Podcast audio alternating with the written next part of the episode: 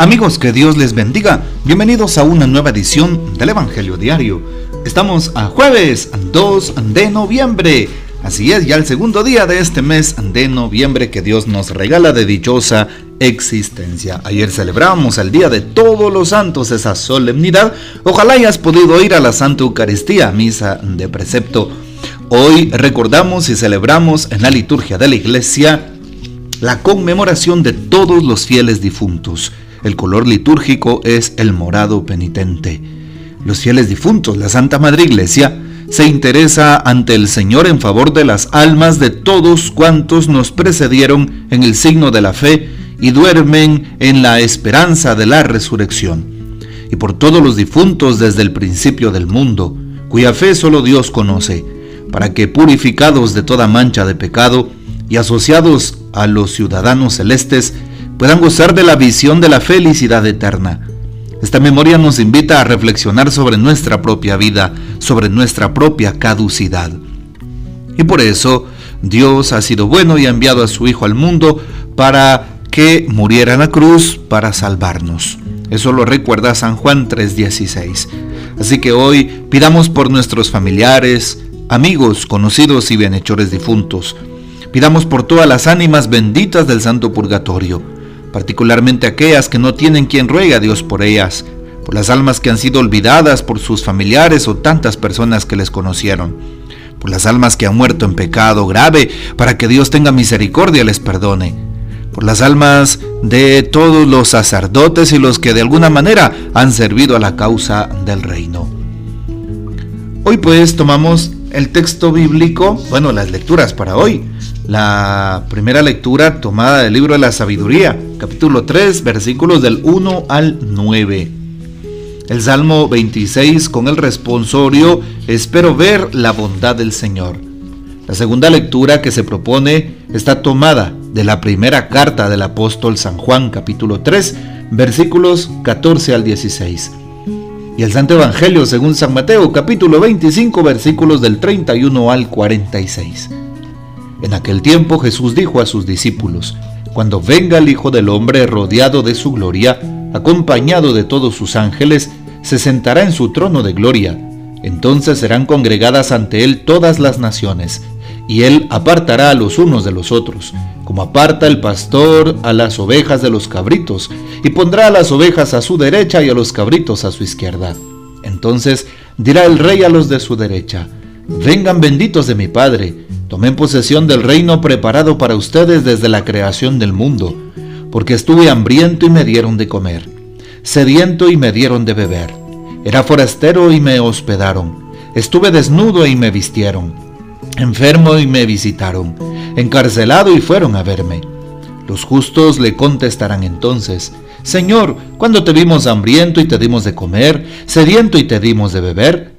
¿Cuándo te vimos de forastero y te hospedamos, o desnudo y te vestimos? ¿Cuándo te vimos enfermo o encarcelado y te fuimos a ver? Y el rey les dirá, yo les aseguro que cuando lo hicieron con el más insignificante de mis hermanos, conmigo lo hicieron.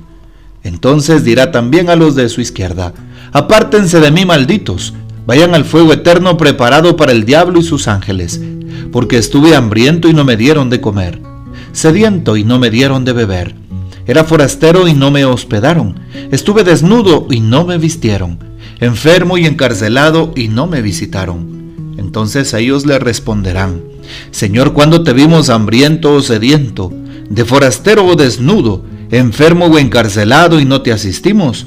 Y él les replicará, yo les aseguro que cuando no lo hicieron con uno de aquellos más insignificantes, tampoco lo hicieron conmigo.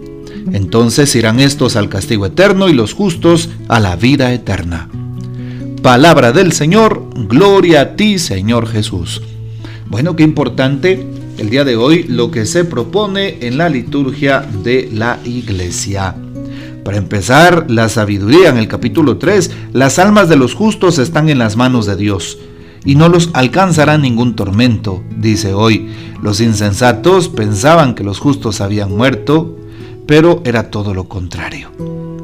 Bueno, qué importante es entonces saber que hoy las almas de aquellas personas que han tratado de cumplir la voluntad de Dios están en el cielo.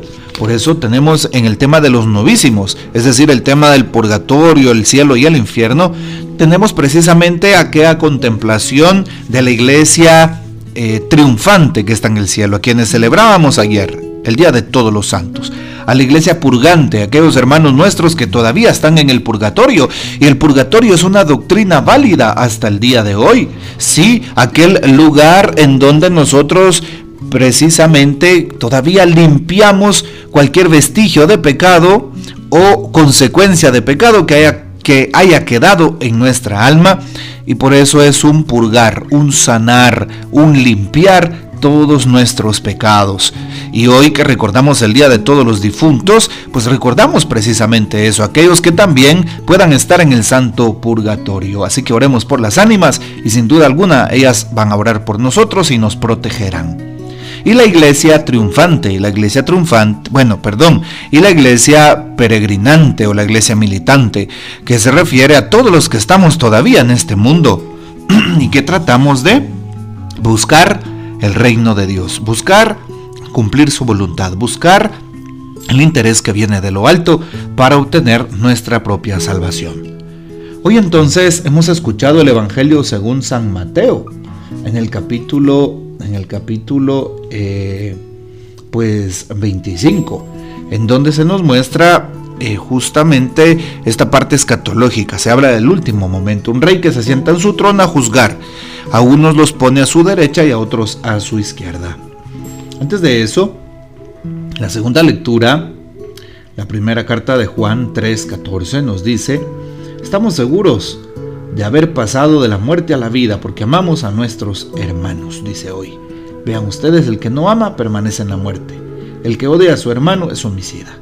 Pero eh, viviremos por Cristo nuestro Señor si amamos a nuestros hermanos. El amor, el antídoto para poder entrar al cielo o irme a la condena. Es el amor.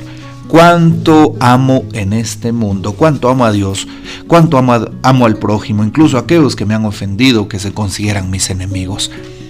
Hoy vale la pena también que recordemos las obras de misericordia, porque Jesús nos lo recuerda, el rey que se sienta a decirle a aquellos que están a su derecha, vengan benditos de mi Padre y tomen posesión del reino. Tuve hambre y me dieron de comer, estuve sediento y me dieron de beber, etc. Y aquellos le preguntan, ¿y cuándo lo hicimos? Cuando lo hicieron con uno de mis hermanos más pequeños. Sí, así contesta el Señor cuando lo hicieron con el más insignificante de mis hermanos. Y lo contrario para aquellas personas que se van a la condena eterna, aquellos que no aman, porque estuve, hambriento y no me dieron de comer, sediento y no me dieron de beber, etc.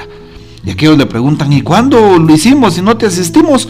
Cuando lo hicieron, responde el Señor, con aquellos más insignificantes tampoco lo hicieron conmigo y por eso irán al castigo. Qué importante es entonces amar, qué importante la misericordia, para que nuestra alma se prepare hacia la vida eterna, para que nuestra alma llegue a la presencia de Dios nuestro Señor. Así que esta es la invitación de este día y le pedimos a Dios que nos ayude a prepararnos correctamente desde el don del amor, desde la misericordia, desde el perdón al prójimo, desde un cambio de vida, un cambio de actitudes y de esa manera podré contemplar cara a cara a Dios el día de mi partida. Y no nos preocupemos si estamos en gracia, si estamos, si estamos sabidos de que Dios está con nosotros. No tenemos de por qué preocuparnos de no entrar al cielo. Todo lo contrario, deberíamos de sentirnos felices de que algún día seremos llamados a la gloria eterna. Así que preparemos desde ya nuestra vida y recuerda, ahora que tienes, tenemos vida. Ahora que tienes y tenemos tiempo, ahora que tienes y tenemos salud, ahora que tienes y tenemos fuerzas, sirvamos al Señor, busquemos al Señor, sigamos al Señor. Pues llegará un día en el que ya no me sobrará mucho tiempo de vida, ya no tendré salud, ya no tendré fuerzas, ya no tendré lo necesario ni voluntad y no podré servirle a Dios como Él se lo merece. Hoy que podemos, hagámoslo con alegría y con amor.